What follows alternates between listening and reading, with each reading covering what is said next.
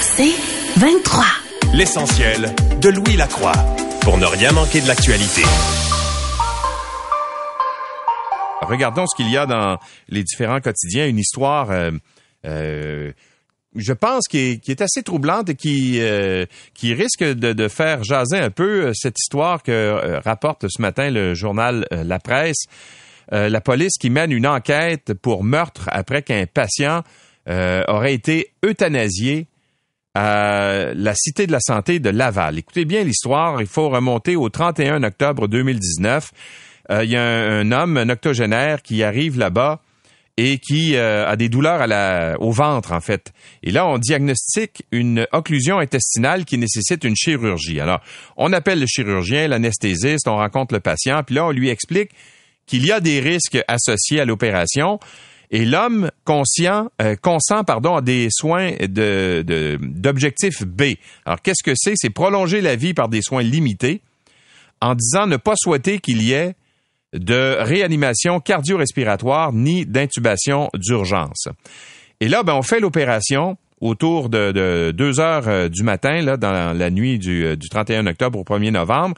Et pendant l'opération, qui dure à peu près deux heures, le chirurgien se rend compte qu'il y a de la nécrose sur d'importants segments de son intestin grêle. On sait tout ça parce qu'il y a un rapport euh, qui a été euh, remis à, la Cour supérieure et qui a été rendu public. Et le, journaliste Henri Ouellet-Vézina a mis la main dessus. Et là, ce qu'on dit dans le rapport, c'est considérant l'étendue des trouvailles opératoires et les volontés exprimées du patient, euh, le médecin prend la décision de joindre la famille parce qu'on veut savoir euh, ce qu'on pense la situation, qui est, beaucoup plus sérieuse que ce qu'on croyait au, départ. Alors là, au téléphone, on parle à la nièce du patient, qui est la, répondante dans ce dossier-là. Et là, on, dit que poursuivre l'opération entraînerait la nécessité que le patient porte un sac.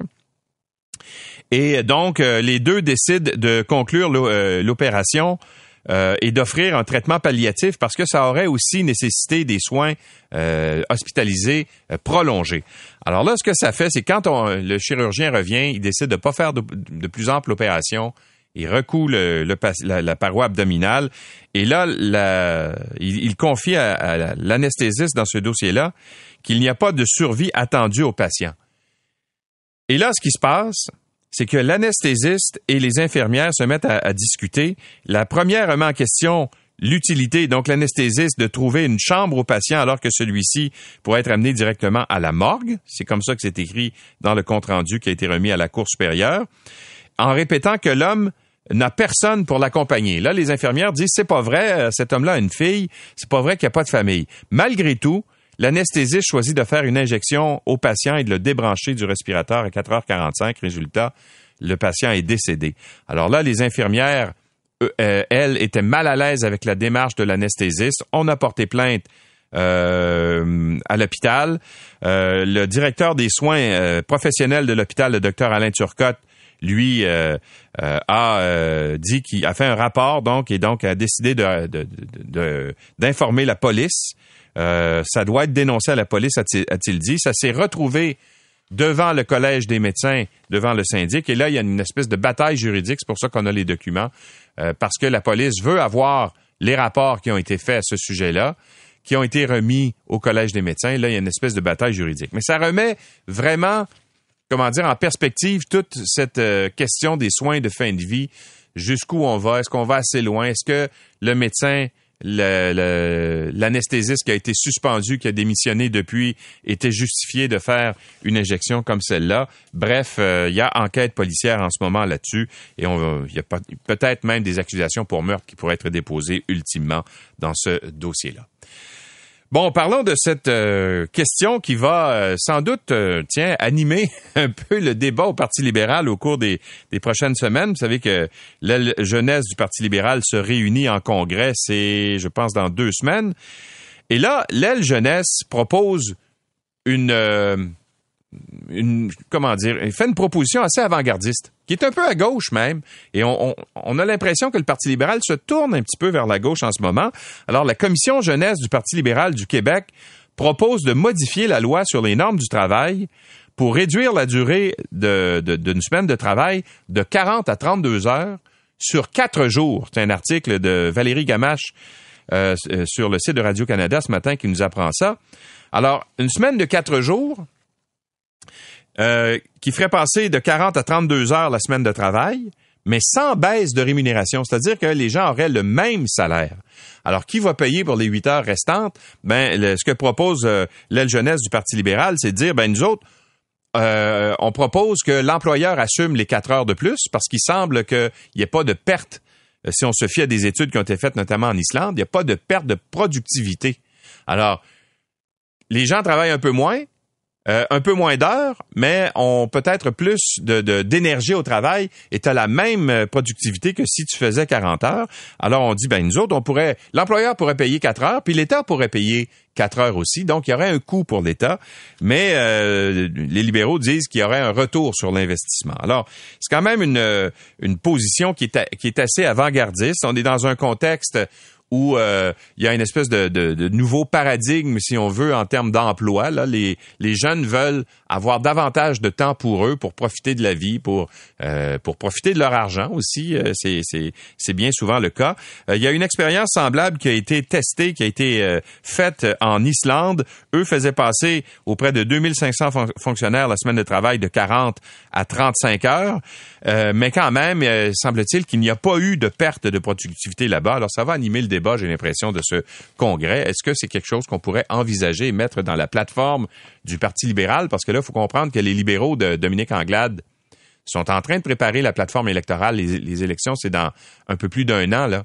Alors, ça va prendre des, euh, des trucs euh, euh, assez avant-gardistes là-dedans. Alors, c'est peut-être une position qui pourrait être incluse dans, dans cette plateforme. On verra de quelle façon ce sera accueilli. Bon, la loto-vaccination va bon train. Là, il y, a, il y a quoi? Il y a presque un million et demi de personnes qui se sont inscrites à la loto-vaccination. Alors, euh, euh, on a même décidé d'ajouter des prix, selon ce qu'on apprend ce matin dans le Journal de Montréal, sous la plume de Marc-André Gagnon. Une semaine dans le sud, une dizaine de vols gratuits. Il y a même un vol en jet privé, gracieuseté de Bombardier, qui pourrait être euh, offert aux gens qui participent à la loterie gagnée euh, euh, gagner à vous faire vacciner, là, la fameuse euh, loterie qui a été instaurée par le gouvernement du Québec.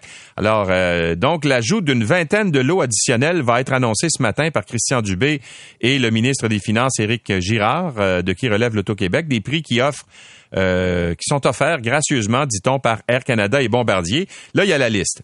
Alors, je vous l'ai dit, un forfait vacances de sept nuits pour deux personnes à Sandos Cancun Lifestyle Resort. Ça inclut les vols aller-retour, bien sûr. Euh, un bon voyage pour deux personnes pour un vol aller-retour en classe affaires également. Dix bons de voyage pour deux personnes pour un vol aller-retour euh, au Canada en classe économique. Il y a trois prix de 100 000 points boni aéroplan. Euh, cinq adhésions au programme aéroplan, également statut 50 000 et un vol d'une durée de 90 minutes pour le gagnant et six invités, c'est pas rien quand même, à bord d'un jet d'affaires de Bombardier au départ de Montréal et de Québec. Alors, un jet de bombardier, ça va assez vite. Là. 90 minutes, tu peux faire un bon bout. Alors, euh, voilà le prix, euh, n'est-ce pas, qu'on va ajouter pour essayer de dorer la pilule aux gens qui hésitent encore à se faire vacciner. Ces prix-là vont être attribués le 3 septembre en même temps que le tirage du Grand Prix d'un million. Et il faudra euh, bien sûr que les gens soient vaccinés avec les deux doses avant, je pense que c'est le 31 août prochain.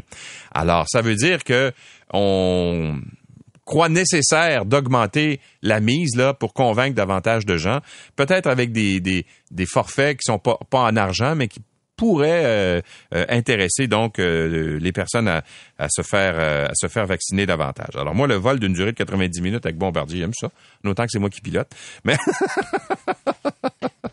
mais mais quand même, c'est un ça sera annoncé un petit peu plus tard aujourd'hui.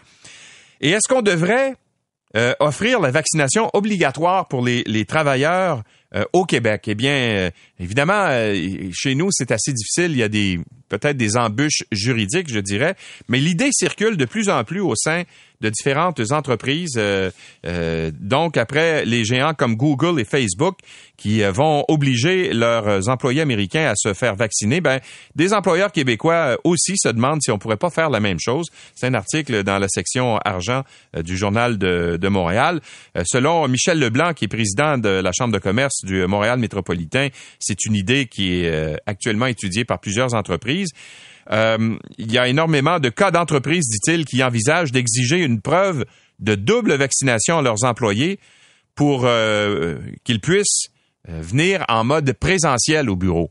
Alors, si tu as tes doubles doses, si tu es pleinement vacciné, tu pourrais venir en présentiel. Sinon, tu serais peut-être forcé de continuer à travailler à distance. Alors, on sait qu'il y a beaucoup de gens qui commencent à en avoir assez là, de travailler à distance, qui trouvent le temps long un peu, puis que le travail d'équipe leur manque, puis les relations avec les autres employés. Il y en a qui ont aussi euh, envisagé différentes sections dans les entreprises. Tu pourrais avoir une section, par exemple, de bureaux qui serait attribuée à des gens qui sont pleinement vaccinés qui seraient fermés et puis des gens qui sont euh, pas vaccinés qui seraient dans une autre section. Alors est-ce que c'est légal tout ça? Ben ça dépend. Si les circonstances l'exigent, dit euh, l'avocat Bernard euh, Clich. un employeur peut demander que ses travailleurs soient vaccinés, mais ceux-ci ont le droit de refuser. Alors, il y a une nuance, mais est-ce que ça se peut de dire aux gens, ben, pour protéger l'ensemble des gens, si vous n'êtes pas vacciné, on veut pas vous voir au bureau.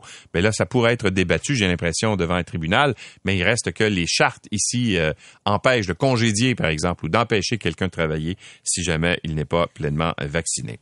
Et l'autre aspect de la vaccination qui inquiète, ben, nous vient de, l'Ouest euh, canadien, la levée prochaine de plusieurs règles sanitaires qui ont été annoncées hier en Alberta euh, préoccupe euh, beaucoup la communauté médicale et scientifique. Et ce qu'on veut faire en Alberta, c'est un pari qui est quand même assez risqué. Le journal La Presse ce matin nous en donne la description. Alors, la décision de la santé publique là-bas de ne plus exiger l'isolement des cas positifs à la, 2000, à la COVID-19 dès la mi-août ben, ça suscite l'inquiétude. Alors, euh, on dit que ça pourrait donner plus d'oxygène au virus. Ça augmente les risques que le retour euh, en force de la, propagation soit plus sévère dans quelques semaines. Alors, euh, mercredi, l'hygiéniste en chef de l'Alberta, la docteure Dina Incha, a annoncé que la province allait retirer la plupart des restrictions sanitaires qui sont liées au dépistage et à l'isolement. Et le tout va se faire en deux phases. Alors écoutez bien ce qu'elle dit. D'abord, le 29 juillet, la quarantaine a cessé d'être obligatoire pour les, contacts euh, étroits, tandis que les tests de dépistage chez les asymptomatiques euh, ne sont plus recommandés. Et en outre, les résidents ne sont plus joints par la santé publique. Ils ont été en contact avec un cas positif. Autrement dit, il y a comme plus d'enquête de proximité maintenant. Et euh, dès le 16 août, le port du masque ne sera plus requis dans la plupart des espaces intérieurs, à l'exception de certains établissements de santé. Et la province va mettre fin à l'isolement obligatoire des personnes qui sont déclarées positives à la COVID-19. Donc, vous avez la COVID-19, vous n'êtes plus obligé de vous euh, isoler, vous pouvez aller faire votre épicerie, vous pouvez vous promener euh, dans les transports en commun, vous pouvez euh, aller, je sais pas moi, dans les restaurants où il euh, y a plus de, y a plus de restrictions. Alors là, ça commence à inquiéter. Et euh, ce qu'elle dit, la, la docteure Incha, elle dit, nous devons vivre avec ce virus pendant des années et donc, ce que nous devons décider lorsque nous examinons les impacts des interventions de santé publique, c'est comment nous utilisons nos ressources pour apporter le plus d'avantages au plus grand nombre. Alors, c'est très discutable cette euh, façon de voir les choses parce qu'on craint, entre autres, que ça puisse amener une propagation euh, supérieure à l'intérieur du pays. C'est pas les seuls, remarquez, là, il y a aussi la Saskatchewan qui a un peu le même genre d'approche. Mais selon euh, l'épidémiologiste Nima Machouf, c'est trop tôt pour lever autant de restrictions, dit-elle. Euh, parce que, bon, euh, ça pourrait amener une propagation plus répandue et plus rapide. Moi, je m'inquiète du fait que ces gens-là, là, mettons, qui, qui, sont déclarés positifs à la COVID, n'ont pas besoin de s'isoler, peuvent voyager à l'intérieur du pays, peuvent prendre la voiture, changer de province, aller dans des endroits où euh, les règles sont différentes. Alors, ça, c'est un aspect qui pourrait être aussi inquiétant pour nous ici au, au Québec. Et Ottawa a, décidé de nommer euh, trois nouveaux euh, sénateurs québécois. Il y aura Clément Gignac, entre autres, qui a été donc euh, désigné ou qui a été nommé sénateur par Justin Trudeau hier. Justin, Justin Trudeau a nommé également Michel Audette et Amina Gerba, une femme d'affaires qui donc vont faire leur entrée au Sénat. Il y a deux autres sénateurs des provinces de l'Ouest qui vont aussi faire leur entrée là-bas. Mais Clément Gignac a déjà été ministre dans le gouvernement de, de Jean Charest. À l'époque, il était ministre des Ressources naturelles, mais auparavant, il avait été ministre de, de l'Industrie. C'est un économiste qui a une trentaine d'années d'expérience. On va lui parler un peu plus tard dans cette émission. Et je veux finir avec cette nouvelle cute, parce qu'on se cherche... Euh, euh, souvent des prétextes pour dire ah les, voitures électriques c'est pas pour pas pour moi si je voyage ça marche pas il y a de plus en plus de gens qui voyagent à travers le Québec en voiture électrique il y en a un exemple ce matin dans le journal de Montréal des gens qui ont décidé d'aller dans l'Ouest canadien avec la voiture électrique. Alors, il y a des bornes de recharge maintenant, il y a des réseaux à travers toutes les provinces. Donc, la capacité de 500 euh, kilomètres euh, autour des véhicules électriques n'est plus un obstacle au voyage. Et même la PDG d'Hydro-Québec, Sophie Brochu, va se promener en Tesla dorénavant parce que la, décision a été prise, euh, la société d'État, de changer le véhicule qu'elle avait avant. Elle avait avant un XC90 hybride, un Volvo XC90 et là, il va rouler en Tesla modèle Y 100% électrique. C'est une voiture d'une valeur de 73 000 dollars, donc euh, totalement électrique, il n'y a plus d'essence. Mais euh, là, vous allez dire, ouais, mais c'est cher une voiture comme celle-là, mais sachez que la voiture qu'elle avait avant, la Volvo, ça valait 82 000. Alors là, on va économiser sur la voiture parce qu'on passe de 82 à 73 000 dollars, mais aussi sur euh, les coûts d'utilisation de la voiture. La société d'État payait 5 000 dollars par année en essence pour 40 000 kilomètres. Et là, pour le même kilométrage, ça va coûter 1000 dollars d'électricité. Alors, c'est quand même euh, une économie assez appréciable. Puis on dit également que les coûts d'entretien vont être euh, à la baisse parce qu'un véhicule électrique, ça coûte moins cher à entretenir. Alors voilà, donc une décision qui a été prise par notre société d'État. L'essentiel de Louis Lacroix pour ne rien manquer de l'actualité.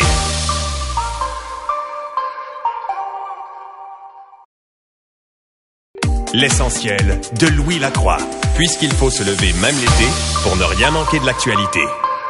Histoire invraisemblable euh, à Sherbrooke euh, cette semaine. Le corps d'une femme brûlée a été jeté dans les ordures du poste de police de Sherbrooke. Les pompiers, les policiers avaient été euh, avertis vendredi, amenés sur les lieux parce qu'il y avait eu une plainte pour un incendie, des gens d'une usine dans le secteur qui avaient vu un feu. Et donc, ils ont appelé les services d'incendie, les policiers, sont arrivés sur les lieux et là, ils ont cru qu'il s'agissait d'un mannequin. On a donc déplacer le corps. Les policiers et les pompiers se sont parlé. L'appel euh, euh, a été euh, passé vers 10h04 le matin. Et là, ben, les policiers arrivent à l'intersection des rues Roy et Cabana. Il y a trois employés de l'usine AMF là-bas qui avaient aperçu la fumée, qui ont appelé les pompiers. Et quand les pompiers et les policiers sont arrivés là, ils ont pensé que c'était un mannequin on a pris le mannequin, on a discuté ensemble, on a dit ben, on va aller le jeter dans le conteneur qui est situé dans la, la, la, cour euh, fermée, si on veut, du poste de, police, qui est situé pas très loin de là. Et c'est après qu'il y a eu une plainte euh, logée pour la disparition d'une dame qu'on s'est rendu compte de la méprise. Alors c'est assez étonnant comment est-ce qu'on peut confondre un mannequin en silicone avec le corps calciné d'une femme? Guy Ryan est ancien inspecteur au service de police de la ville de Montréal. Bonjour, Monsieur Ryan. Bonjour, M. Lacroix. Quand vous avez entendu cette histoire-là, ça a été quoi votre réaction première? Je vous dirais que c'est une histoire horrible puis un peu invraisemblable également. vous savez, euh, les premiers intervenants, qui étaient les deux employés avec euh, un extincteur, avaient mentionné aux pompiers que c'était probablement un mannequin. Ouais. Mais il reste quand même que les pompiers sont allés sur les lieux. Ont quand même une certaine expérience. Et par la suite, les policiers sont allés sur les lieux. Ils ont gardé la même version. Ouais. Déplacer le corps, faire la comparaison avec un mannequin en silicone, le déplacer, comme vous l'avez si bien mentionné, dans un conteneur à déchets pour ne pas le laisser à vue aux autres personnes, dans la cour du poste de police de Sherbrooke et par la suite refaire toute l'enquête parce que quelqu'un vient porter plainte pour une disparition d'une dame qui est en détresse. Ouais. Je vous dirais que c'est invraisemblable. Et oubliez pas, il faut refaire la scène. Il y a sûrement des éléments. Ils ont localisé le véhicule de la dame dû à l'émanation des ondes faites par son cellulaire, près des lieux. Et il y en a un finalement qui a dit, mais c'est peut-être le corps qu'on a trouvé tantôt. Ouais, il y a un policier plus allumé que les autres finalement qui, qui, a dit euh, c'est peut-être c'est peut-être un finalement c'était peut-être pas un mannequin allons donc voir ce qu'il y a dans le dans, le conteneur finalement. Puis, je, suis convaincu là, je suis convaincu que les pompiers et les policiers de Sherbrooke n'ont pas fait exprès pour faire ce style de démarche là. Non non, je comprends. Il reste quand même une chose, c'est que c'est arrivé. Ouais. C'est arrivé avec une personne en bonne et due forme. Et ça a le lieu de faire une enquête un peu plus approfondie. Je vous dirais que le pathologiste va sûrement déterminer la raison et tout ce qui s'est passé, le décès, face au décès de cette dame-là. Là, on pense qu'il pourrait s'agir euh, d'une dame qui s'est immolée par le feu. Là. On pense que c'est une des hypothèses qui est avancée. Je crois cette hypothèse-là, M. Lacroix. Je crois cette hypothèse-là. Puis son conjoint a mentionné qu'elle était en détresse également. Mais, mais il, reste une, il, reste une chose. C'est un choc, c'est un choc pour les gens là, qui ont, sont arrivés sur les lieux, là, parce que par la suite, les autres, ils pensent que c'est bâclé, puis ils l'ont échappé. Là. Il faut, faut être là, ils l'ont échappé. Bon, mais une chose est sûre, c'est qu'ils l'ont pas fait d'une façon volontaire. Ah non, ça c'est certain. C'est certain. Bon, ce que vous dites, euh, M. Ryan, c'est qu'il semble y avoir eu une espèce de de conditionnement de la pensée des policiers. Hein, parce qu'il y a une explication qu'on va trouver quelque part. Vous dites que les employés d'AMF disent aux, policiers et aux pompiers euh, que selon eux, c'est un mannequin, parce que les autres sont approchés aussi, puis ils pensaient que c'était un mannequin qui avait pris feu. Alors, il y a comme une espèce de conditionnement dans l'esprit des, pompiers et des policiers qui arrivent sur place, à l'effet qu'ils s'en vont pas sur une scène de crime, ils s'en vont sur un incendie d'un mannequin. Alors, pour eux, il n'y a pas de crime là, qui est commis. Oui, mais il y, a une, petite affaire qui m'accroche un petit peu, c'est qu'ils décident de déplacer le fait que ça peut attirer l'attention ce mannequin-là ou cette personne-là, dans ce cas-ci, cette personne-là, pour la déplacer, parce que souvent on voit un incendie, ils vont laisser ça sur les lieux, ils vont prendre les mesures nécessaires pour pas avoir de, problèmes supplémentaires, qu'il y ait un incendie qui se, se renouvelle ou quoi que ce soit. Dans ce cas-ci, là, et je le mentionne parce qu'ils sont tous sous le choc. Tous les intervenants, incluant les personnes, sont sous le choc, ils sont sous traitement par des psychologues. je vous dirais que c'est invraisemblable, mais il restera quand même qu'il y a lieu de se poser réellement la question, le pourquoi que ça a été bâclé rapidement comme ça et que quelqu'un qui hmm. allume quatre heures par la suite, je pense que le container n'avait pas été déplacé dans un centre de, ah oui, il n'avait pas été vidé. Ça aurait été encore pire. Ouais. Ça aurait été encore pire. Bon, moi, il y a deux éléments là-dedans qui, qui me troublent euh, un peu. D'abord, les pompiers qui ont déplacé le corps, parce que c'est eux qui ont déplacé le corps ultimement.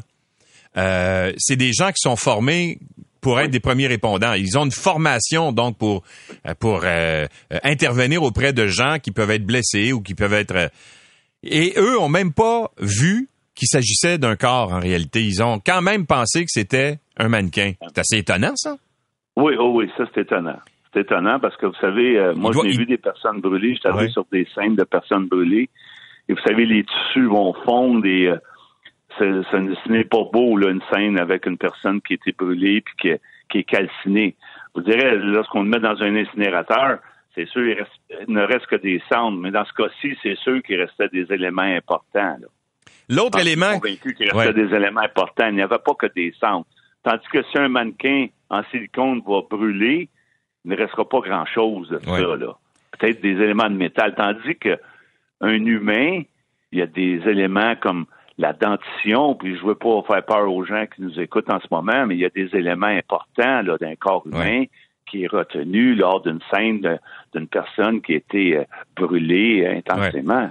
Bon, l'autre élément qui, qui, m'agace un peu là-dedans, et vous êtes un ancien inspecteur de, la police de Montréal, normalement, il faut protéger de façon euh, ben importante une scène de crime pour, pour aller chercher les éléments, pour savoir véritablement ce qui s'est passé. Dans ce cas-ci, on pense que c'est peut-être une dame qui s'est immolée par le feu, mais pour en avoir le cœur net, il faut avoir tous les éléments d'enquête en main et être capable de déterminer véritablement sur place quels sont les éléments qui représentent des preuves pour démontrer ça.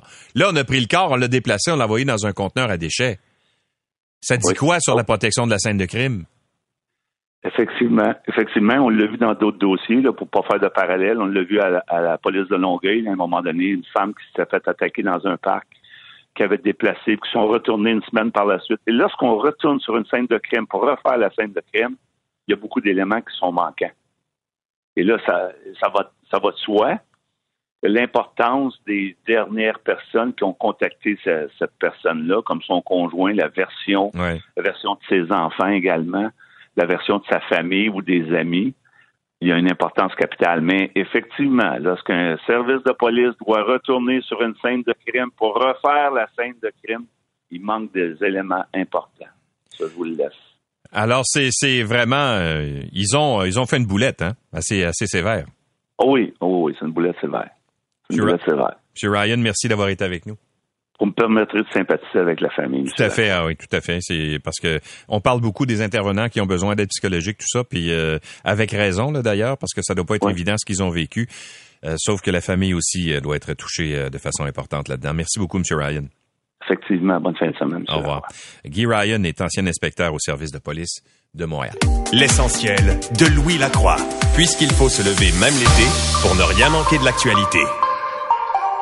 Eh bien, le premier ministre Justin Trudeau a annoncé la nomination de cinq sénateurs indépendants, dont euh, Clément Gignac, économiste et ancien ministre du gouvernement du, Québec. Il y a également l'ancienne euh, commissaire euh, de l'enquête nationale sur les femmes et filles autochtones disparues et assassinées, Michel Audette, et la femme d'affaires Amina Gerba, qui ont été également nommées là, pour représenter le Québec à la Chambre haute.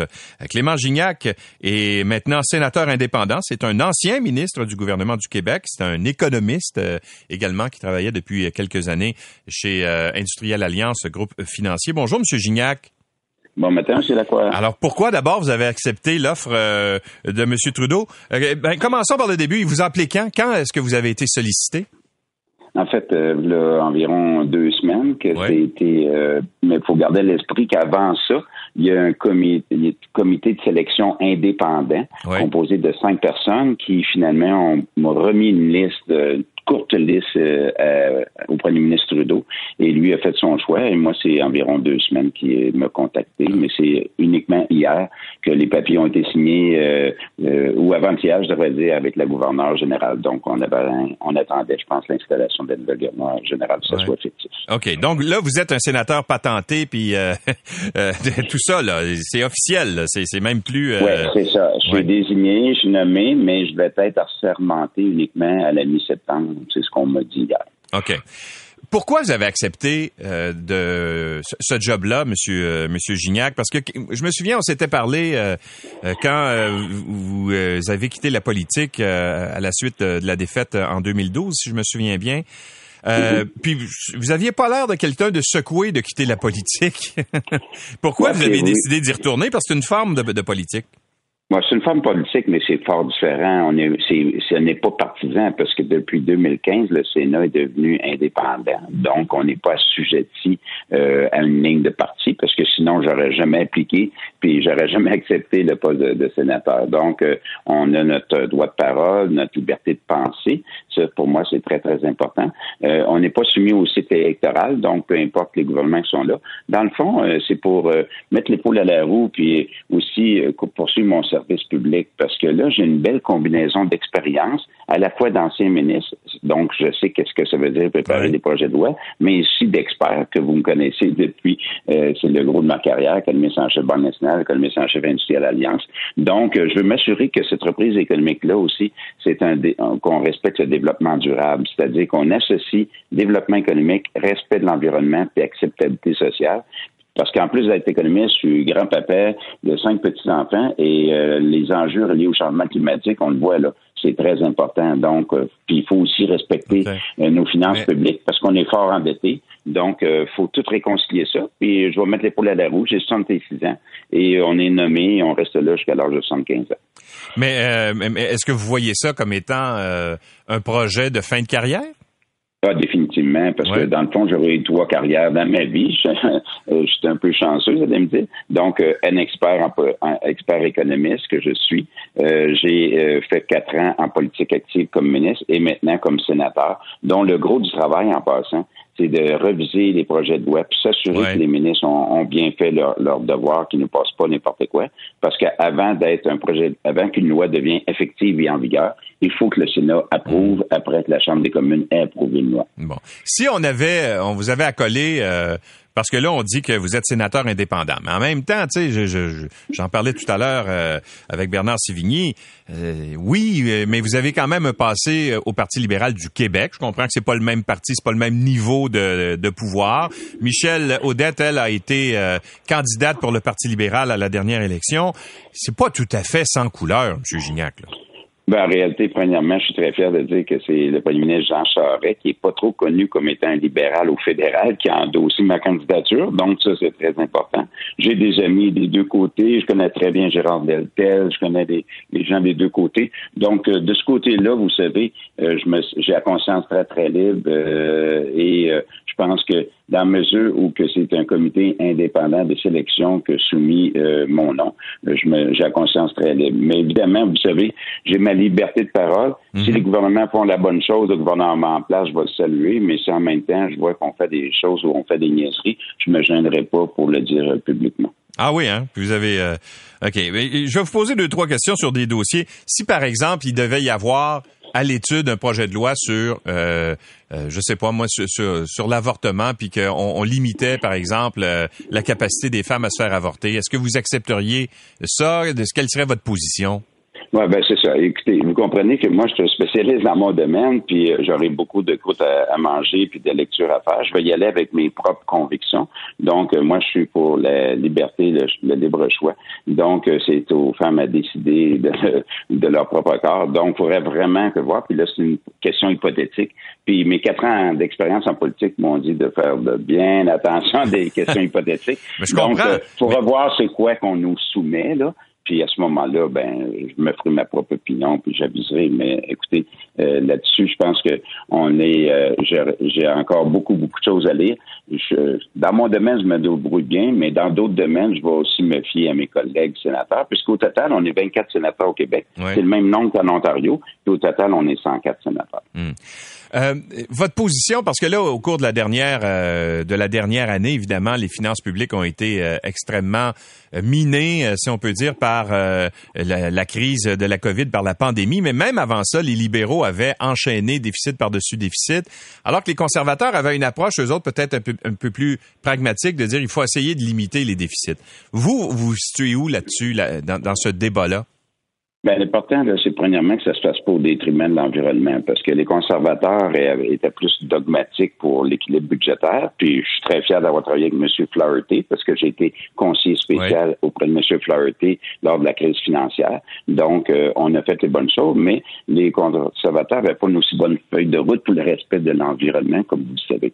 Donc, euh, moi, je suis pas dogmatique. Je pense que le gouvernement en place a fait des bonnes choses durant euh, cette crise de la COVID, parce que sinon on aurait vécu une dépression économique. Mais là, ce qui va être important, c'est de finalement mettre la pression sur eux, euh, si, soient si, jamais ils sont réélus, euh, pour s'assurer que finalement on va mettre de l'ordre dans les finances publiques. Sinon, ça va être la génération future qui va qui va payer pour. Donc, euh, dans, de ce côté-là, moi, je suis en faveur d'un retour vers l'équilibre budgétaire. On fait pas ça n'importe quand. On peut de et comment. Il faut peut-être se donner une horizon 5 à 7 ans, mais je suis en faveur d'un retour vers l'équilibre budgétaire. Euh, vous allez pas là pour vous enrichir, j'ai l'impression, hein, parce que le, je sais pas c'est quoi le salaire qu'on qu'on vous a. Euh, public, c'est 160 000 par année, donc pour la majorité des gens qui nous écoutent, c'est très bien payé. Mais en même temps, c'est l'équivalent d'un salaire d'un ministre au fédéral. Les sénateurs ont environ le même salaire. Donc, euh, euh vous savez, je suis, j'ai, été chanceux dans ma vie, euh, donc ça me fait plaisir de mettre l'épaule à la roue. Rendu à 66 ans, c'est pas tout à fait l'argent qui est un facteur dans une décision d'accepter d'aller comme sénateur. Parce que vous, on va se le dire, vous je veux pas savoir votre salaire chez Industriel Alliance, mais ça devait être plus que 160 000, hein? Ben, je pense que c'est comme un bon animateur de radio. Là. Je pense que c'est assez bien payé ce que je gagne actuellement. Je vous taquine, M. Lacroix, ce matin.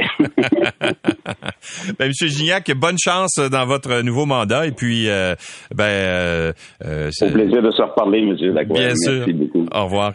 Clément Gignac est le nouveau sénateur indépendant nommé hier par le premier ministre euh, Justin euh, Trudeau. L'essentiel de Louis Lacroix, puisqu'il faut se lever même l'été pour ne rien manquer de l'actualité. Bien, les jeunes libéraux vont faire une proposition assez audacieuse lors de leur 39e congrès qui va se dérouler le 14 août prochain. Ils proposent d'instaurer la semaine de quatre jours au Québec et euh, ainsi d'alléger la semaine de travail qui passerait de 40 à 32 heures sans perte de rémunération. Alors, euh, donc, euh, c'est assez audacieux. on travaillerait moins, on serait payé la même chose et sur quatre jours. Euh, la présidente des jeunes libéraux de la commission jeunesse du Parti libéral du Québec, Frédéric Lavoie-Gamache, est avec nous. Bonjour, Madame Lavoie-Gamache. Bonjour, Monsieur Lacroix. Alors, c'est assez audacieux comme, comme proposition. comment en êtes-vous venu à ça? Qu'est-ce qui a motivé cette proposition assez audacieuse?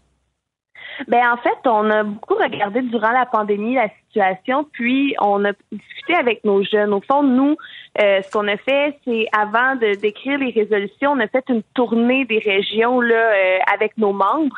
Puis on leur a demandé comment vous voulez euh, que le Québec de demain, à quoi vous voulez que ça ressemble. Puis on nous avait dit que, ben en fait, les membres nous ont dit, nous, on a envie de passer plus de temps avec notre famille, on a envie plus tard, de pouvoir se dire on n'est pas pris dans la routine tout le temps, tout le temps à la presse, on a envie de passer plus de temps de qualité. La pandémie leur a fait vraiment réaliser ça. Puis, euh, justement, l'idée de la semaine de quatre jours, ben, on a vu qu'ailleurs dans le monde, puis même des entreprises canadiennes et d'ailleurs, euh, ont commencé à faire des semaines de quatre jours de 32 heures par semaine. Puis on voit en fait que c'est très bénéfique. Euh, on voit une augmentation de la productivité, on voit moins de départs en dépression, moins de départs en congé de maladie. Euh, donc, on, on, a constaté en fait que ça pouvait être quelque chose qui serait intéressant à instaurer au Québec pour passer plus de temps en fait conciliation travail-famille. Il, y a, il, y a, il y a, en fait, il y a deux, trois affaires qui sont assez intéressantes là-dedans. Ce que vous dites, entre autres, c'est que, bon, évidemment, si on fait passer la semaine de 40 à 32 heures, ben là, il y a 8 heures euh, qui, qui vont, euh, pour lesquelles les gens vont être payés puis qui travailleront pas, dans le fond. Alors, ce que vous proposez, vous dites l'employeur pourrait assumer la moitié des heures et l'État assumerait l'autre moitié. Ça coûterait combien, l'État? Ben, on n'a pas les chiffres précis. Je vous explique pourquoi. Parce que c'est une mesure qui, les sommes vont changer à court terme et à long terme. Euh, en fait, comme je le disais tout à l'heure, on a remarqué euh, dans les différentes études qu'il y a eu de moins en moins de départs justement en dépression et tout. Puis les taxes que les entreprises payent au gouvernement, souvent c'est pour payer de la CNESST, par exemple. Donc, en diminuant en fait nos services avec la CNESST parce qu'il y a moins de départs en dépression, euh, par exemple, ben ça fait en sorte que l'État a moins à débourser à ce niveau-là. Donc, on vient vraiment créer un, un, certain ratio. Donc, c'est sûr qu'au début, la mesure coûterait un peu plus cher, c'est certain, parce qu'à court terme, euh, c'est là que les impacts euh, sont les moins flagrants. Mais, vous l'avez pas évalué. Non, parce que effectivement, comme je le dis, euh, sur un long terme, les, les sommes vont changer, puis ça pourrait revenir en fait au même à moyen et long terme. Bon. Est-ce que ça s'appliquerait à tous les travailleurs, à votre avis? Est-ce qu'il y a, est-ce qu'il y a des, des, catégories, des catégories de travailleurs où ça s'applique pas, votre, euh, votre idée? Ben c'est ça en fait. Là, on, on s'entend qu'on est dans une pénurie de main d'œuvre actuellement. Là, on, on, se, on se voile pas la face par rapport à ça. Et euh, justement, dans la résolution, on a précisé que ce serait à l'exception de ceux dont une étude indépendante aura souligné la non-viabilité économique de cette mesure-là. Donc, il y a des secteurs, par exemple, qui si demain matin, le gouvernement disait, OK, on, on instaure un 32 heures semaine, ben, il y a des secteurs, par contre, qui, au début, ne pourront pas euh, faire partie ce serait vraiment graduel. Là. ne pourrait pas faire partie de la mesure parce que, justement, on est dans une pénurie de main-d'œuvre. Il y a des situations qui sont particulières à certains domaines. Par contre, ce qui, est, ce, qui est, ce qui est fun avec des études comme ça, c'est qu'on peut l'adapter au fil des ans. Donc, euh, par exemple, si on voit qu'il y a euh, un secteur qui a une pénurie de main-d'œuvre cette année, mais que dans cinq ans, la pénurie a été résolue, puis euh, ça fait en sorte qu'on pourrait instaurer le 32 heures, ben on pourra le faire. Donc c'est vraiment une méthode qui est graduelle. En Islande, c'est exactement ce qu'ils ont fait. Quand ils ont fait leur projet pilote, ils sont allés graduellement pour justement évaluer les effets, puis pouvoir s'adapter selon les industries selon les secteurs. Oui, parce que eux l'ont fait. Euh, j'en parlais il y a quelques il y a quelques semaines là. Ils ont fait un projet pilote auprès, je pense, c'est 2500 euh, employés de l'État, des fonctionnaires de l'État, à qui on a fait passer la semaine de travail de 40, je pense, c'est 35 heures dans leur cas, mais c'est semblable là. Alors, et, il n'y aurait pas eu de perte de productivité selon euh, les résultats qu'ils ont obtenus, n'est-ce pas? Non, exactement. Puis en fait, euh, on a même euh, constaté, parce que nous, on s'est aussi renseigné sur des entreprises qui l'ont fait, euh, pas nécessairement juste l'Islande. Puis, par exemple, chez Microsoft au Japon, eux, ils l'ont instauré, puis ça a été une augmentation de la, la productivité des employés de 40% Oui, sauf qu'eux autres, eux autres, c'était quatre jours, mais avec le nombre, le même nombre d'heures de travail, si je me trompe pas. Ben en fait, c'est ça, c'est une adaptation. Là. Tu sais, ce qu'on veut dire, nous, dans notre résolution, c'est sûr qu'on réduit à 32 heures, mais au final, euh, en réduisant de quatre jours, il va quand même y avoir une augmentation de la productivité dans le sens que c'est ce qu'on constate. Puis avec les, études, puis les projets pilotes qui sont effectués un peu partout, on constate euh, à chaque endroit, il y a une augmentation de la productivité, comme en Islande, comme vous le dites. Là. Bon, si vous proposez ça, euh, c'est que vous avez l'intention de le soumettre éventuellement euh, à l'ensemble du parti. Est-ce que vous souhaiteriez que ce soit inclus dans la plateforme électorale de Mme Anglade lors de la prochaine élection dans un an? Ben c'est certain que si c'est adopté justement par nos jeunes lors du congrès jeune, nous toutes les, les, idées qu'on amène en congrès jeune, c'est certain que en fait, toutes les idées qu'on amène durant l'année, si ça pouvait être sur la plateforme électorale, on en serait bien heureux et heureuse. Donc, c'est certain que euh, à la suite des débats qu'il va y avoir le 14 août prochain, euh, ça, il se pourrait, là, parce que, comme je vous dis, c'est pas adopté. Nous, on l'amène, les jeunes pourront en débattre, mais la résolution pourra encore être travaillée même au Congrès jeune. Donc, si euh, on a des jeunes qui veulent emmener des amendements, qui veulent emmener des modifications, ils pourront le faire. Mais c'est certain qu'à la fin, avec la résolution finale, c'est certain qu'on aimerait savoir ça sur la plateforme électorale. Et comment ça a été accueilli au parti? Est-ce que vous avez parlé à Mme Anglade de ça? Oui, ben c'est certain qu'on en a parlé. Eux trouvent ça très intéressant de voir les débats justement que ça va Euh, c'est comme vous l'avez dit au début là, c'est une idée qui est, audacieuse, qui va faire discuter. Euh, donc eux, ils ont vraiment hâte en fait de Dominique, elle a hâte aussi d'écouter les débats qui vont avoir lieu au Congrès jeune. Elle va être là d'ailleurs là.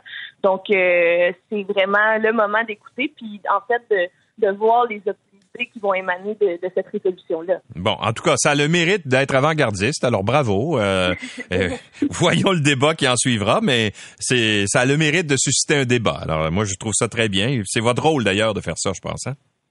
Exactement. Merci beaucoup d'avoir été avec nous. Ben, c'est un plaisir. Merci beaucoup. Au revoir. Frédéric Lavoie-Gamache est la présidente des jeunes libéraux de la Commission jeunesse du Parti libéral du Québec qui propose la semaine de 32 heures sur 4 jours, mais payée pour 40. Alors ça va faire jaser, j'en suis convaincu. L'essentiel de Louis Lacroix pour ne rien manquer de l'actualité.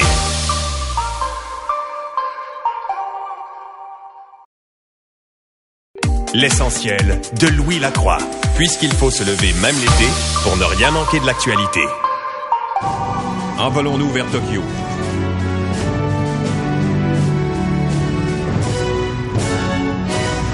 Frédéric Daigle, journaliste sportif à la presse canadienne et euh, nos yeux et nos oreilles à Tokyo. Bonjour Frédéric. Bonjour messieurs, ça va bien? Ben ça va très bien. Onzième médaille canadienne et c'est une médaille d'or. Les rameuses du 8 de pointe en aviron sont championnes olympiques. Elles ont dévancé les Australiennes et les Chinoises et la grande surprise, c'est que les Américaines excluent du podium. Ça, c'est toute une surprise.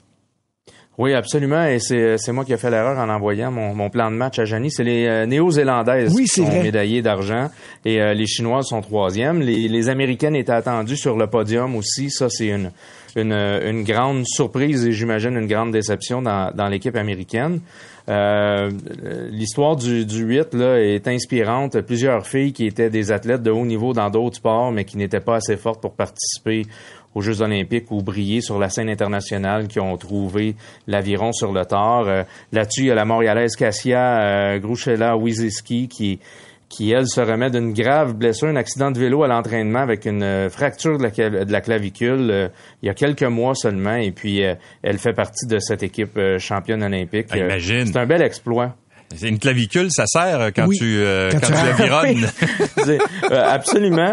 Et puis c'est non, c'est vraiment une, une, histoire inspirante que celle du 8 de pointe. Et puis cette médaille là, ben ça double le total des médailles canadiennes récoltées en, en aviron à Rio. C'est seulement la deuxième, mais c'est déjà deux fois plus qu'à Rio, qui avait été des jeux absolument désastreux pour le Canada. Puis aujourd'hui, on a même l'équipe du 2 de pointe chez les hommes, le Conlin McCabe et Kyle Langerfeld, qui sont arrivés quatrième juste au pied du podium. Mm-hmm. Alors, c'est, euh, ce sont le, programme d'aviron du Canada qui était une puissance il y a quelques années, là, on sent que ça reprend du poil la bête et que ça se positionne là en vue peut-être de Paris 2024 là, pour être euh, récolter un peu plus de médailles. Bon, tant mieux. Euh, au, fait, je sais pas si tu as vu parce que je comprends que tu peux pas tout voir en même temps là, mais l'équipe canadienne euh, de, de, soccer, féminine accède à la demi-finale. Est-ce que c'est ça, François? Oui, exactement. Oui, Victoire contre le Brésil et grâce à une superbe performance lors des tirs au but de la gardienne but euh, Stéphanie Labbé.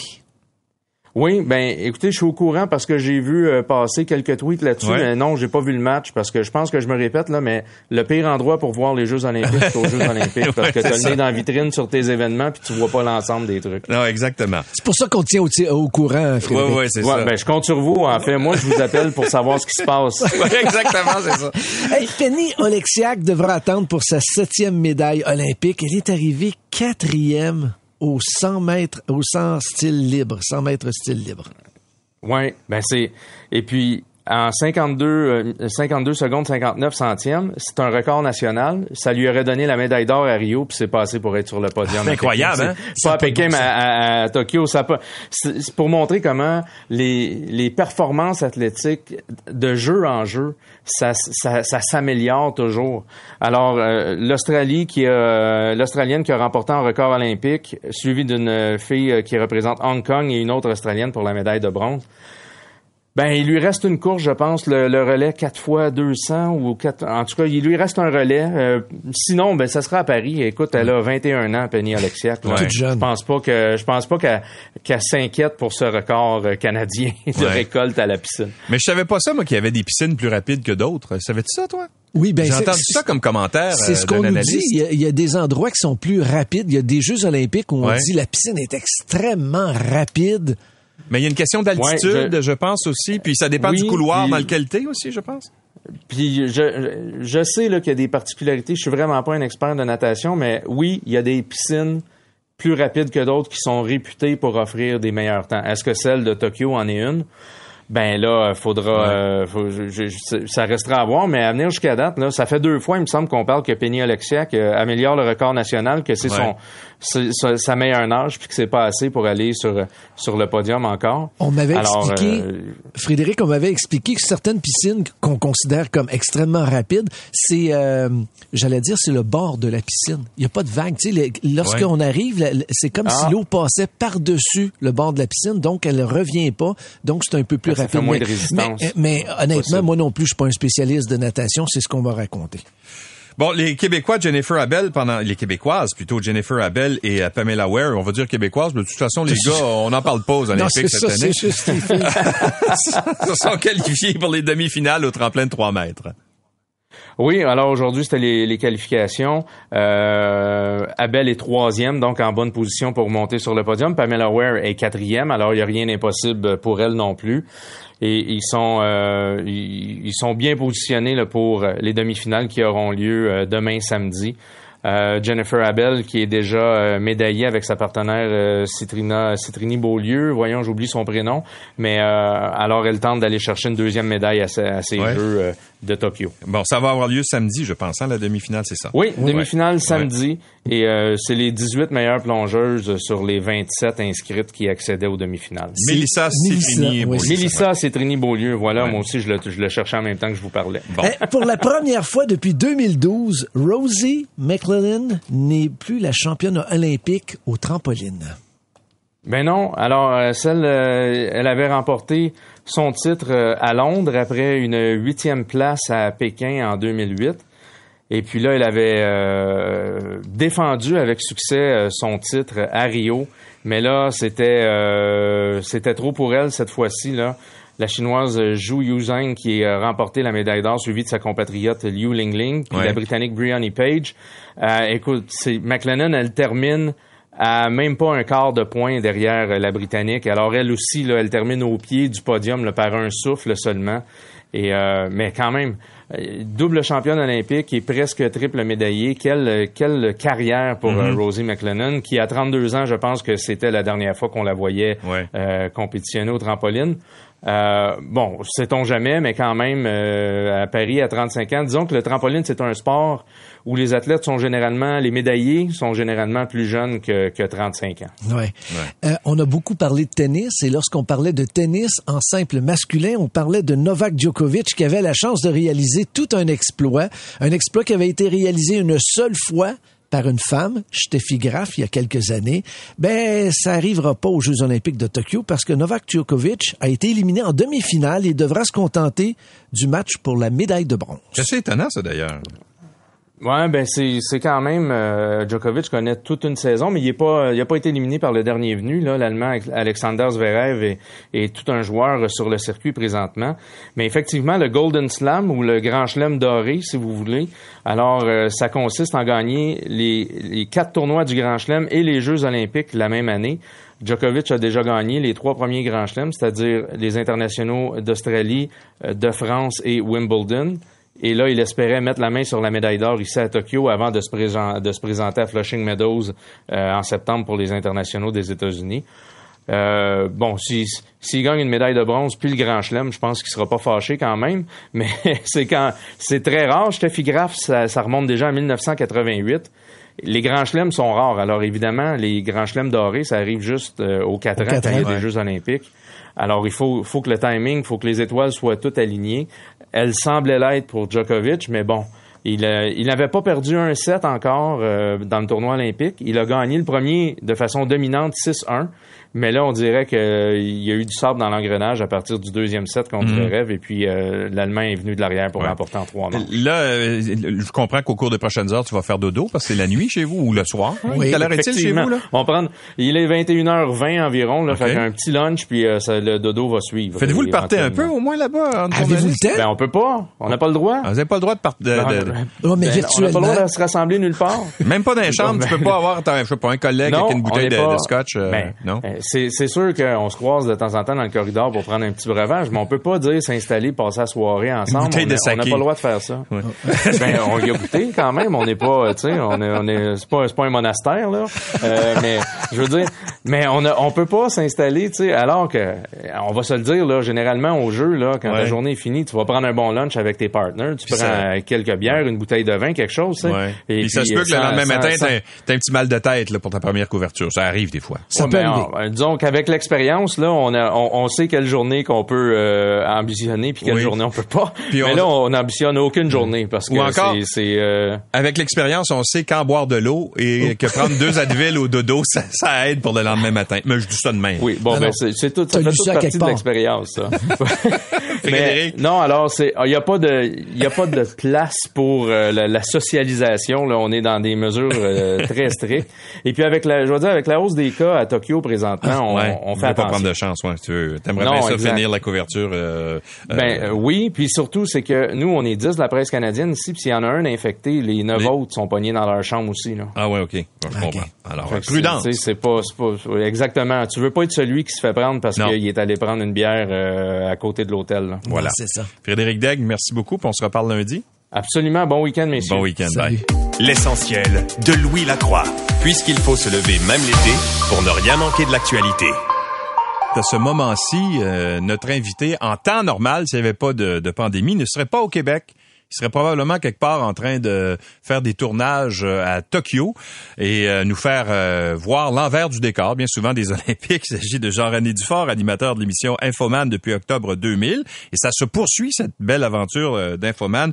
Bonjour Jean-René. Bonjour, ça va bien, c'est vrai, je suis à Tokyo. Ben oui, c'est, y a-tu pensé à ça? Est-ce que ça te fait un petit pincement au cœur? J'y pense chaque jour. Euh, oui,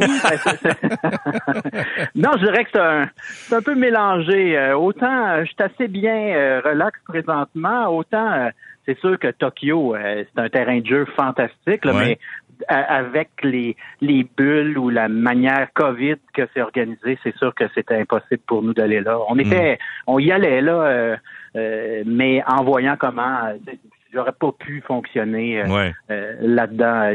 Nous, notre principe, c'est de se promener partout, d'aller voir les gens, de, de, justement de percer ces bulles-là. Euh, C'était un peu trop rigide pour nous. Ouais, mais aimes-tu ça faire ça ces, ces trucs-là? Parce que c'est des tournages presque quotidiens là que, que tu dois faire dans pendant une période assez prolongée. On parle d'une dizaine de jours. Écoute, c'est un peu mes Olympiques à moi quand je vais aux Olympiques parce que c'est un reportage par jour. C'est vraiment que c'est compliqué à faire ça parce que là, faut que tu t'organises. Et ce que je, je, le fais, je vais te dire un secret, je le fais toujours pour me prouver que je suis capable tout seul de faire un reportage parce que à Infoman, euh, même dans le temps, euh, Saint-Bon à 7 heures, on a, on a des recherchistes, ils peuvent nous booker, mais d'être parachutant quelque part avec un téléphone puis un micro, puis ça prend un topo, ben j'aime beaucoup ça aller aux Olympiques justement pour ça, parce que ça me prouve que si j'étais seul, je serais encore capable. Sans le confort de, de, d'une vraie mission et d'une équipe, là, je suis encore capable de faire un topo. OK, parce que c'est exactement, parce que t'as pas tout le mais tu trouves comment les idées en, te promenant euh, dans la ville et puis euh, tu, tu vois des trucs où il y a des gens qui te rappellent, ah, tu devrais faire un portage là-dessus, etc. Tu trouves les idées comment? Ben, je dis toujours que je me prépare euh, peut-être, les Olympiques, pour moi, ça représente 15-16 sujets. donc, j'en prépare 5 ouais. qui fonctionneront pas, je le sais, mais je les prépare pareil pour ma sécurité. Ouais. Puis, tu arrives là, puis tout ce que tu pensais qui arrive arrive pas et tout ce que tu pensais qui arrive pas arrive et là tu te laisses aller. Moi je, suis très happy go lucky dans mes sujets de reportage euh, et d'ailleurs je fais souvent peu de recherches pour euh, garder cette espèce de spontanéité. ah, qu'est-ce que c'est ça? Comment ça marche hein? C'est quoi ça? Je me dis ce qui m'excite moi va sûrement exciter les, les, les, téléspectateurs. Fait que je me laisse aller euh, comme ça puis dans les compétitions c'est sûr que rencontrer les athlètes, c'est vraiment, euh, moi j'ai une admiration sans bombe pour les mhm. athlètes olympiques. Là. Je trouve que c'est des beaux fous. Je, les traite de fous parce qu'il faut être fou pour faire ça. Là, euh, je veux dire, euh, passer quatre ans de ta vie à lancer un javelot pour être devenu celui qui lance un bout de, de, de, de, bois le, plus loin possible. faut être fou, mais en même temps, d'un autre côté, c'est je trouve que c'est une pureté qui se perd tellement. la personne, elle veut simplement se dépasser elle-même dans un sport. Euh, cette pureté-là, euh, c'est moi qui lance le bâton plus loin. Euh, j'ai travaillé quatre ans pour ça. Je trouve ça très émouvant. oui, c'est vrai. Parce qu'après ça, ça peut servir à quoi dans la vie de tous les jours de lancer un javelot à, je sais pas, 150 mètres? Des fois, on peut se poser la question. Ben, mais ça sert à te dépasser, à te dépasser toi-même. ça sert à... Il y en a plein là-dedans. Je trouve que c'est une abnégation. Les, les, les, on connaît les plus... Euh, André de Grasse, je pense pas qu'il y a des problèmes à payer son cathéter parce qu'il y a des commanditaires, des choses comme ça. Mais il y en a combien d'athlètes qui font un sport assez obscur? Qui ont qui dépendent euh, euh, beaucoup de l'aide gouvernementale et qui sont pas, ils n'auront jamais de commanditaire. Tu fais ben, lancer du poids, tu n'auras pas de commanditaire. Non, c'est assez euh, c'est assez difficile effectivement, j'imagine le recrutement, comme le, ping-pong également. Là. Puis au bar, en fin de soirée, ça doit moins poigner quand tu es athlète de ping-pong, mais il reste que. ben j'ai vu hier des compétitions de ping-pong, puis en Asie ça doit fonctionner pas mal. Je pense qu'il y a moyen de, de tu sais comme le volleyball, on le réalise pas, mais il y a plusieurs euh, pays où c'est un sport bien hot, le volleyball. Il y a des ligues professionnelles de volleyball. Donc, c'est euh, ping-pong, je dirais pas non. Hein. Plus que lancer du poids. bon, mais, mais c'est vrai qu'on euh, jeu du, on fera pas l'entrevue au complet ces Olympiques où tu n'es pas, mais quand on regarde la performance des femmes euh, qui ont qui ont toutes les médailles sans exception jusqu'à maintenant, dont trois d'or, là, c'est vraiment c'est une performance extraordinaire pour le Canada. Et c'est et, et, c'est les femmes qui sont les les moins commanditées justement. C'est elles qui ont le plus de mal à aller chercher des, des commandites olympiques. C'est quand même assez paradoxal. Hein? Ben ça, c'est souvent un problème. Puis il faut que ça arrête. Euh, je pense qu'une performance, peu importe qui euh, la porte, euh, quand elle est exceptionnelle, elle est exceptionnelle tout court. Moi, je vois pas la différence entre une porte-parole femme et une porte-parole homme, tant qu'elle inspire et qu'elle, il y, a pas, je trouve qu'il faut qu'on arrête. C'est la même chose. Moi, je suis un passionné de tennis. Et c'est la même chose au tennis. Souvent, les bourses sont, sont plus faibles euh, chez les femmes que chez les hommes. Puis il faut que ça arrête. Moi, j'ai mhm. vu de très bons matchs de tennis euh, féminin. D'ailleurs, il y a des sports que je trouve ça un peu. C'est un peu. On parlait du ping-pong. Ping-pong, c'est vraiment important que ça soit un gars et une fille, ouais, c'est ça, euh, exact. ouais, est-ce que les deux pourraient pas s'affronter? Il y a une si grande différence que ça? Il pourrait y avoir quelques sports mixtes. Puis, je pense qu'il n'y aurait pas de trouble là. Ouais. on parle de 21e saison pour, euh, pour Infoman. Euh, je sais que je, je, je pense qu'on en avait parlé l'année passée aussi. On, s'est parlé, euh, entre autres, de ton émission Le Gros Laboratoire l'an passé. Mais quand tu as parti ça en 2000, là, est-ce que tu t'attendais à ce que ça dure aussi longtemps ou tu partais pour quelques années puis tu dis parce que souvent, tu sais, les émissions, ça fait un temps, puis après ça, on s'en va, là? Écoute, j'arrivais de la fin du monde à 7 heures, j'étais un peu perdu, très innocent. Euh, je, je, pensais même pas que ça allait durer euh, six mois. Euh, et d'ailleurs, ça, ça, ça, a commencé euh, à Radio-Canada dans le temps, il y a eu quelques frictions. ça, a été, ça a été difficile la première année. Mais bizarrement, tout s'est euh, mis en place. Puis, euh, euh, mais non, je pensais jamais dans mes rêves les plus fous. De toute façon, j'étais incapable de penser 20 ans d'avance à cette époque-là. on y allait vraiment comme ça, mais non, on pensait jamais que ça durerait 20 ans. D'ailleurs, c'est ça qui est comique. je veux dire, moi, j'ai, en 20 ans, on n'a pas eu le temps. Il y a plein de choses qu'on n'avait pas pensé au début parce que ça je sais pas moi, ça c'est euh, euh, juste de d'acheter le pas d'acheter le logo, mais de de, de, de, trademark du logo du nom. De, on n'avait jamais pensé à ça. Ça va durer six mois. Euh, parce que vraiment, on arrivait de la fin du monde à cette heure, c'est la moitié de l'équipe. on partait ça, on savait pas trop où on s'en allait. je dirais, j'avais bien de la misère à expliquer ce qu'il allait avoir que dans l'émission. Je disais, ben, ça va être pas mal une demi-heure de ce que je fais à la fin du monde est à 7 heures, mais au lieu d'être cinq minutes par jour, tu vas l'avoir en condensé d'une demi-heure. Ça va jouer autour de ça. Et je me rappelle au début de la première euh, émission qu'on avait présentée, on avait fait une entrevue avec Pierre Foglia qui donne jamais d'entrevue. Ouais.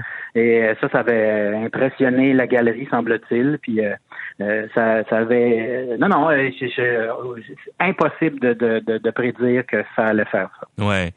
Et tu as eu à te battre, j'imagine, un peu avec quand t'es la, la salle des nouvelles avec les journalistes très sérieux, puis euh, t'ont vu arriver, ils ont dû euh, trouver par bout que tu, tu marchais dans leur plate-bande, puis ça a dû faire des frictions, non?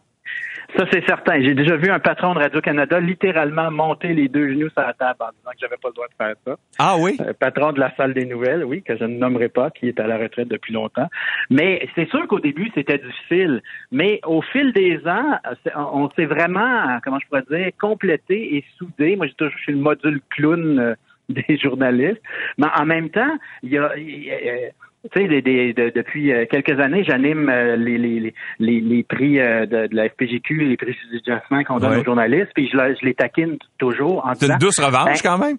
Ben non, moi j'ai jamais vraiment. C'est pas un, c'est pas un débat qui m'intéressait tant que ça. C'est plus un débat qui, qui s'est fait un peu malgré moi. Mais il, disait toujours que à la blague, je suis comme devenu un peu le sérieux de la gang parce que des fois, il y a des affaires d'information spectacle que je vois euh, aux nouvelles, euh, peu importe le poste, euh, puis je me dis ouais ça, je suis pas sûr que moi j'aurais fait ça. Donc je dirais que l'information a évolué. l'information, comment je peux dire, a rajouté un petit peu plus de spectacle. Euh, depuis que, que, que, que, mettons, depuis le début de mon existence. Ça, ça me fait beaucoup rire. Ouais. quelle portion de ce que tu fais, parce que tu sais, bon, euh, je, je, peux, je suis bien placé pour t'en, pour t'en parler parce que je me vois souvent dans ton, dans le début. Ta citation sur Patoff était. Ah oui, t'as aimé ça. Une hein? merveille de l'année. J'ai adoré ça. Tu vois ça là, c'est, c'est pour ça que je fais mon travail. C'est juste, pas juste les mots, mais juste l'intonation là. Dans le sens, on va utiliser des souliers de patoff, euh, dans le sens de... Il y avait un éditorial euh, vraiment savoureux là-dedans. Ben, tu vois, c'est exactement ce que j'allais te poser comme question. Quel bout est éditorial dans, dans, dans ce que tu fais? Parce que tu as le choix d'aborder les angles, même dans le montage, tu peux faire des trucs pour mettre certains, euh, certains éléments en valeur. Puis, quel bout est éditorial dans, dans ta démarche? Ben, c'est difficile de dire un pourcentage ou une quantité. Nous, on y va avec ce que, avec le fil de la semaine. Euh, quand le fil de la semaine, c'est, je sais pas moi, le, le, message du gouvernement est plus ou moins clair, on veut bien euh, obéir, là, mais un mètre, deux mètres sont à mesure. Si c'est à huit, tu soustrais quatre, puis là, tu peux pas, puis si tu connais deux bulles, quatre bulles, ça devient compliqué. Fait que là, on essaie de, de, de rappailler toutes les petites affaires qu'on a vues dans la semaine qui euh, démontrent ça, puis on en fait un montage après ça. Euh, je dirais que ça varie, d'une semaine à l'autre. Ce qui est intéressant, c'est que nous, on est un peu comme on est en retrait du monde journalistique sérieux un peu, euh, on, des fois, euh, on, observe le politicien, mais des fois, on observe aussi les journalistes qui questionnent les politiciens. je dirais que les journalistes aiment des fois un peu moins ça, mais on y va toujours en essayant de de, de, de, comme moi, je suis un ancien scientifique, fait qu'au début de la crise, de la pandémie, ben il y avait des bouts où euh, j'étais du bord des journalistes. Ouais. ben voyons, M. Arruda, il faut nous dire ça. Puis d'un autre côté, il y a des bouts où j'étais debout euh, devant ma TV, euh, il y avait une conférence de presse, puis je vous criais aux journalistes, il peut pas vous le dire, le chiffre, ça se peut pas, il a arrêté de demander un chiffre, il y en a pas. Fait que c'était cette espèce de, de, mais, mais, de mix-là que, que, que, que j'aime bien. Mais je pense que le travail des journalistes n'a pas été très, très bien compris aussi de la part du, du, grand public. je peux t'en parler, là, parce que les gens, les gens comprennent pas, les gens n'étaient pas habitués de voir des conférences de presse euh, de façon prolongée, parce que il y a personne qui écoute à une conférence de presse de François Legault euh, en temps normal, c'est pas pour la COVID, là, je veux dire, où il faut être vraiment craqué puis aimer la politique, là, parce que des bouts qui sont plates en sifflette. Alors, et, les, journalistes ont un travail à faire. Des fois, on pose des questions, c'est parce qu'on a un reportage à faire aussi, puis les gens comprennent pas toujours ça, tu sais. Ça, tu vois, j'aurais pu gager 100 pièces que ça aurait été ta réponse. Parce que, parce que ce qui me fait rire aussi un peu, et je le dis avec affection, c'est que les journalistes sont très, très, très susceptibles quand on, pas critique, mais quand on taquine leur... Euh, des fois, faut que vous soyez capable d'avouer que votre question est juste niaiseuse. C'est possible. 99% du temps, il y, a, il y, a, dans la conférence de presse, mais il y a des fois, quand ça fait 50 fois que vous posez la même question, puis il vous répond pas, la 51e fois, il répondra pas plus. Il, ça dépend. Puis, en science, euh, moi, j'ai, en tout cas, il y avait quelques questions où, euh, en tout cas, il y avait. C'est, un domaine très pointu, mais je trouve que les journalistes ont fait un job incroyable euh, cette année. on a clarifié plein de choses grâce à ces conférences de presse-là et grâce à votre travail. Mais il y a aussi des fois où, euh, tu sais, il y avait, des, moi je trouvais ça très drôle. J'avais fait un montage où tu avais la moitié des journalistes qui disaient pourquoi vous déconfinez pas plus vite, puis l'autre moitié qui disait pourquoi vous déconfinez trop vite. Je disais, ben, ben, parlez-vous. On arrivait avec une question, mais c'était drôle de le ballon comme ça selon euh, selon l'opinion. Mais c'est sûr que c'est normal dans une pandémie comme ça de euh, d'arriver à ces situations-là. Mais euh, je ne minimise en rien hmm. le, le, travail. Je, je, suis votre premier fan. Les journalistes du sérieux. et quand vous c'est normal, on est à matière première. ben oui. Mais les politiciens l'acceptent très bien, ça. Peut-être que les journalistes pourraient l'accepter un petit peu plus. Ah, d'accord. On va essayer de faire notre bout. Euh, Mais c'est vrai que dans ces conférences de presse-là, un peu comme quand je parlais avec euh, Sonia Lebel, qui était avocate à la commission euh, Charbonneau, c'est des personnes qui sont pas, vous étiez pas habitués de faire partie du show parce que la, la, la, conférence de presse était diffusée dans son entièreté. Et les, comme les avocats, des fois, ont des trucs pour faire euh, dans les interrogatoires mm. qui sont peut-être redondants, qui passent moins bien à la télé.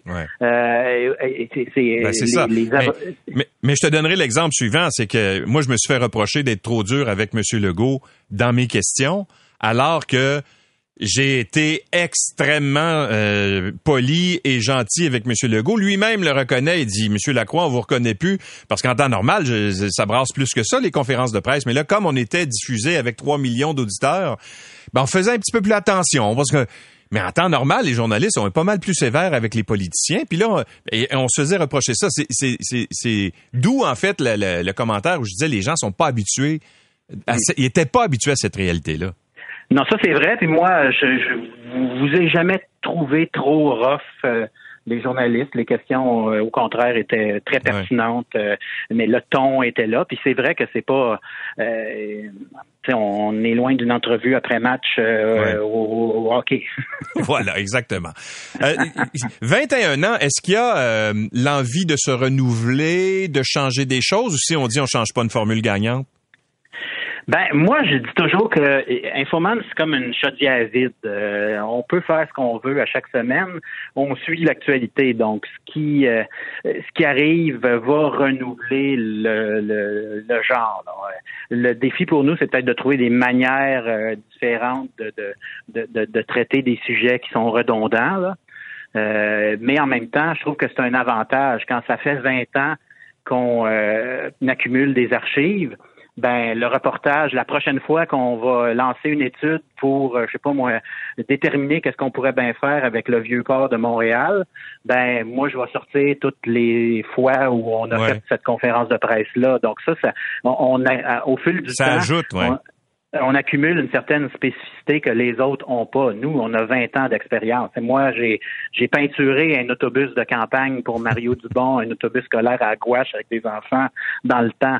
Fait que, tu sais, il y a, la prochaine élection, parce qu'il va en avoir une dans pas longtemps, ça euh, les prochaines élections, parce que les élections municipales aussi qui s'en viennent, ben c'est sûr qu'on arrive avec une expérience que personne n'a. On a on a 20 ans d'archives euh, dans nos ordinateurs. Ouais. Euh, j'aimerais ça qu'on parle aussi de ton, autre émission que, que, tu animes. Je pense que les tournages sont en cours, sur le point de, de se terminer. Là, ça s'appelle le, gros laboratoire. Ça fait appel un peu à ton, euh, ton passé euh, scientifique jusqu'à un certain point. Oui, ça c'est génial. Ça fait trois saisons. on la tourne à l'université Bishop. On revient de là. là. On séquestre sans cobaye pendant huit jours et on leur euh, fait subir, euh, je sais pas, une quarantaine d'expériences. Ouais. Euh, puis après ça, on calcule les résultats, puis on voit qu'est-ce que ça a donné. vous cette année, il y en a des très comiques. ça peut, ça peut aller de la douce expérience à si, je sais pas, si on te sert un gâteau. Est-ce que si on te sert juste le gâteau, on te demande, y est-tu bon, tu vas le trouver moins bon ou meilleur que si on te sert le même maudit gâteau, hmm. mais le pâtissier te l'a fait devant toi. Ah, euh, OK. Euh, est-ce qu'il est meilleur? fait, D'où la fameuse. Ouais, quand on se fait, quand on fait du pain à la maison, là. Euh, d'abord, il est moins bon que celui qui est fait par le boulanger parce qu'on est moins bon que le, que le boulanger professionnel, mais on a toujours l'impression qu'il goûte meilleur. Oui, ben il y a des études qui disent que dans les restaurants, quand la cuisine est ouverte, les gens apprécient plus le, le, le, le repas parce qu'ils ont vu euh, les cuisiniers faire leur bouffe. Ils ont vu leur bouffe cheminer. Ouais. Fait qu'on s'était basé un peu là-dessus, mais ça, ça va. On a pitché des cobayes euh, du cinquième étage. Euh, pour voir si le toucher donnait plus confiance. On a. Hein? Comment tu dis ça? On a, ben, on voulait savoir si il paraît que quand tu touches quelqu'un sur l'épaule, ouais ça, lui donne confiance. En disant l'espèce de toucher, tu vas y aller, tu vas voir. Fait que on s'est dit bon, il faudrait une expérience qui, euh, qui, qui démontre ça, ou qu'on on le teste, qu'on a pris euh, des gens, on les a pitchés du cinquième étage, puis on leur disait c'est toi qui décides la moitié des cobayes, on les touchait, la moitié des cobayes, on les touchait pas. Puis là, on a calculé, je suis en train de le calculer, là, de voir est-ce que ceux qui se sont fait toucher, ils ont, euh, ils, ont, ils, vont avoir plus de courage à se lancer. Mais ce qui était très drôle, c'est que la pandémie a amené le fait que on n'est pas habitué de se faire toucher, fait qu'il y en a beaucoup qui sursautaient quand ah on mettait une main sur leurs épaules. Donc il y a la notion pandémie aussi qui est intéressante dans cette émission. malheureusement, ils sont plus là pour en témoigner parce qu'ils sont tombés du cinquième étage, mais. On n'a perdu aucun cobaye sur les sacs. Ah non? On comme on dit dans la publicité, on les a tous ramenés chez eux, sauf une cuillerée à soupe. Alors, pourquoi vous tournez ça à Bishop? Parce que c'est la collaboration que vous avez avec l'université là-bas, c'est ça? Ben moi, j'ai étudié à l'université de Sherbrooke. je connais bien l'université Bishop parce que je me sauvais là-bas pour étudier en paix à l'abri de mes chums qui voulaient faire le party. Euh, donc c'est un endroit, ça a l'air d'Harry Potter. Bishop, c'est comme euh, Harvard en Estrie. Et dans l'émission, euh, c'est un concept hollandais. L'endroit est un endroit est, un personnage de l'émission. Donc, notre gros laboratoire, c'est l'Université Bishop. Et en plus, quand tu séquestres 100 personnes, y compris nous. Moi, moi je suis allé passer euh, huit jours avec eux là. Euh, et euh, ça prend des dortoirs, ça prend une cafétéria, ça prend des, des locaux. On a fait des tests dans les piscines, dans ça prend un édifice de cinq étages, ça prend des salles de cours. tout est là, concentré, et en plus c'est super. Donc ça, à l'émission, ça donne un ça donne un mm. look. On est à l'université Bishop, là, ça paraît. Bon. Est-ce que tu travailles avec une, euh, une grosse équipe? Parce que toi, habituellement, tu, tu voyages léger. là. Euh, tu es toujours avec euh, Eric, ton caméraman, normalement, Infoman? C'est encore lui qui est Eric saint Oui. Oui, avec ses rires éditoriaux. Oui, avec qui j'ai travaillé il y a 30 ans à l'époque où il était dans Charlevoix, imagine. Oui, oui, à la télévision communautaire de Charlevoix. Il ouais. un fier représentant. Non, on est ben, quand on voyage, on est vraiment une petite équipe, c'est-à-dire moi et lui. Le gros laboratoire, c'est autrement plus gros. Là, c'est vraiment une grosse équipe pendant une semaine. C'est vraiment, ça, c'est le plus gros tournage que j'ai jamais fait. À Infoman, je dirais que ça reste artisanal. On est sur le terrain, il y a moi, Eric, il y a Chantal Lamar, euh, euh MC Gilles qui part euh, avec sa caméra, euh, il y a trois recherchistes, un monteur, des fois le chien est en montage avec nous, nous donne des idées. Il n'y a pas grand monde de plus que ça, un producteur, directeur de prod, on est peut-être maximum 10. Puis, ça, c'est voulu. Vous, vous le voulez comme ça parce que c'est euh, quoi, c'est plus facile peut-être de, de travailler de cette façon-là? Ben, c'est voulu. Moi, j'ai été élevé à la fin du monde est à 7 heures où quand tu voulais présenter un graphique à l'écran, tu prenais une feuille de Cayano, tu dessinais le graphique, puis tu écrivais le graphique, puis tu le filmais, c'est ça. Puis c'est comme quelque chose qui est resté. Euh, c'est près de ma personnalité, je dirais. Euh, et, c'est quelque chose qu'on aime beaucoup, ça, de pas trop euh, compliquer la machine, parce que je trouve qu'en télé, rapidement, ça c'est peut-être, certains diront que c'est un de mes mauvais côtés euh, souvent, on me dit, t'as pas étudié là-dedans, ça paraît. Mais je trouve que ça devient lourd rapidement. Puis je trouve que la lourdeur, c'est l'ennemi juré de la spontanéité quand tu es euh, euh, quand tu en conférence de presse. Il faut que ça reste mobile, il faut que tu sois capable de t'adapter rapidement. Il y a pas euh, une petite équipe comme ça, ça permet de faire ça. Bon, on va te laisser aller parce que d'abord l'émission est presque finie et deuxièmement, on me dit que tu as des, des, marches à couler aujourd'hui. Alors Oui oui, j'ai du béton à couler aujourd'hui, j'ai pas terminé. Tu fais ça de tes blancs chemins ou si tu fais venir Oui oui. oui? Là, c'est un autre mythe. Je suis quand même capable de, faire quelques affaires avec mes mains autrement que leur reportage. Ouais, mais tu as la carrure d'un gars qui, travaille dans la construction aussi. Ben oui, moi c'est bien connu. Moi, au lieu de lever des deux par quatre, je lève des deux par trois. Faut prendre les travaux à sa mesure. Exactement. Exactement. Mais Jean-René Dufort, ça a été ça a été un plaisir de, te recevoir et puis euh, ben bonne continuation dans ce euh, cette 21e saison euh, d'Infoman. Merci beaucoup d'avoir été avec nous. Et gêne-toi pas la conférence de presse pour dire d'autres choses comiques. OK, je vais essayer. Salut. Jean-René Dufort, animateur de l'émission Infoman. C'est tout pour nous. Merci beaucoup d'avoir été là, mesdames et messieurs. On se retrouve euh, lundi à compter de, 5h30. Et puis, euh, ben, au revoir et reposez-vous bien. Salut bien. C'est 23. L'essentiel de Louis Lacroix. Pour ne rien manquer de l'actualité.